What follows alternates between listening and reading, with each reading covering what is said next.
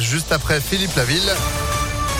La météo, c'est bof bof. Aujourd'hui, on fait le point complet juste après l'info de Sandrine Ollier. Bonjour. Bonjour Phil, bonjour à tous. À la une, bientôt une semaine que Lyon est passé en ville 30. 84% des rues sont concernées par cette nouvelle limitation de vitesse.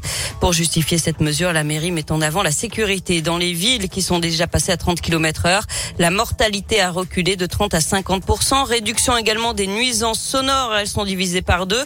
Alors pendant tout ce mois d'avril, les policiers municipaux vont multiplier les contrôles, d'abord pour faire de la prévention et pour informer les automobilistes sur cette nouvelle réglementation, comme le rapporte Christophe Spetter. Il est responsable de l'unité mobile de circulation de la police municipale. On constate déjà dans un premier temps que la circulation est pas si élevée que ça au niveau de la vitesse.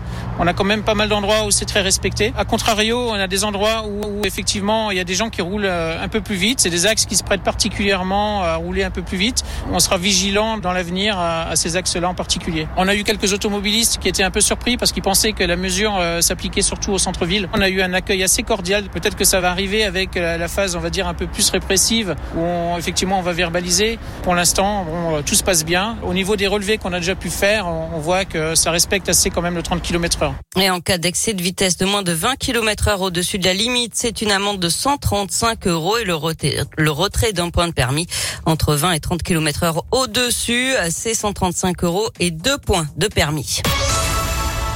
Le maire de Tizy-les-Bourgs reconnaît avoir participé à des soirées alcoolisées avec des jeunes. Martin Sauton a rapidement évoqué cette affaire lors de l'ouverture du conseil municipal hier soir. Selon le progrès, il regrette, mais il assure qu'il n'y a eu aucune connotation à caractère sexuel pendant ces soirées. Lui, il était accusé du meurtre d'une postière de l'Ain tuée de 28 coups de couteau en 2008. Mamadou euh, Diallo a été acquitté hier soir par la cour d'assises de Bourg-en-Bresse. Les jurés n'ont pas suivi les réquisitions du parquet qui demandait 30 ans de réclusion criminelle.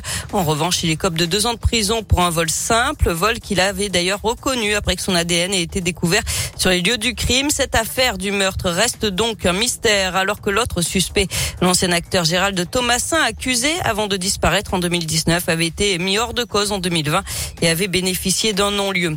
Encore des coups de feu tirés dans la porte d'un appartement. Ça s'est passé dimanche à Villeurbanne. À l'intérieur, une mère et sa fille qui heureusement n'ont pas été touchées. Le fils de la locataire qui était absent au moment des faits pourrait être la personne initialement ciblée. Il est connu de la justice pour des affaires de trafic de stupéfiants. J-5 avant le premier tour de l'élection présidentielle avec un nouveau meeting aujourd'hui dans l'agglomération lyonnaise.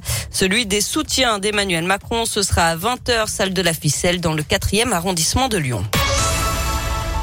Du sport avec euh, du foot, les quarts de finale allées de la Ligue des Champions, deux matchs au programme ce soir, Manchester City, Atlético Madrid et Benfica Liverpool, c'est à 21h. Et puis c'est aujourd'hui également la réouverture de la billetterie pour la prochaine Coupe du Monde au Qatar. Deuxième vente, 800 000 billets sont déjà partis en janvier. La demande est énorme, plus de 17 millions de tickets demandés il y a trois mois pour seulement 2 millions disponibles pour l'ensemble de la compétition. Du coup, un système de loterie a été mis en place. Les prix commencent à une soixantaine d'euros. La Coupe du Monde au Qatar, ce sera du 21 novembre au 18 décembre. Merci beaucoup Sandrine. On retrouve tout cela et bien plus encore sur ImpactFM.fr et vous êtes de retour à 9h30. À tout à l'heure. 9h04, c'est la météo.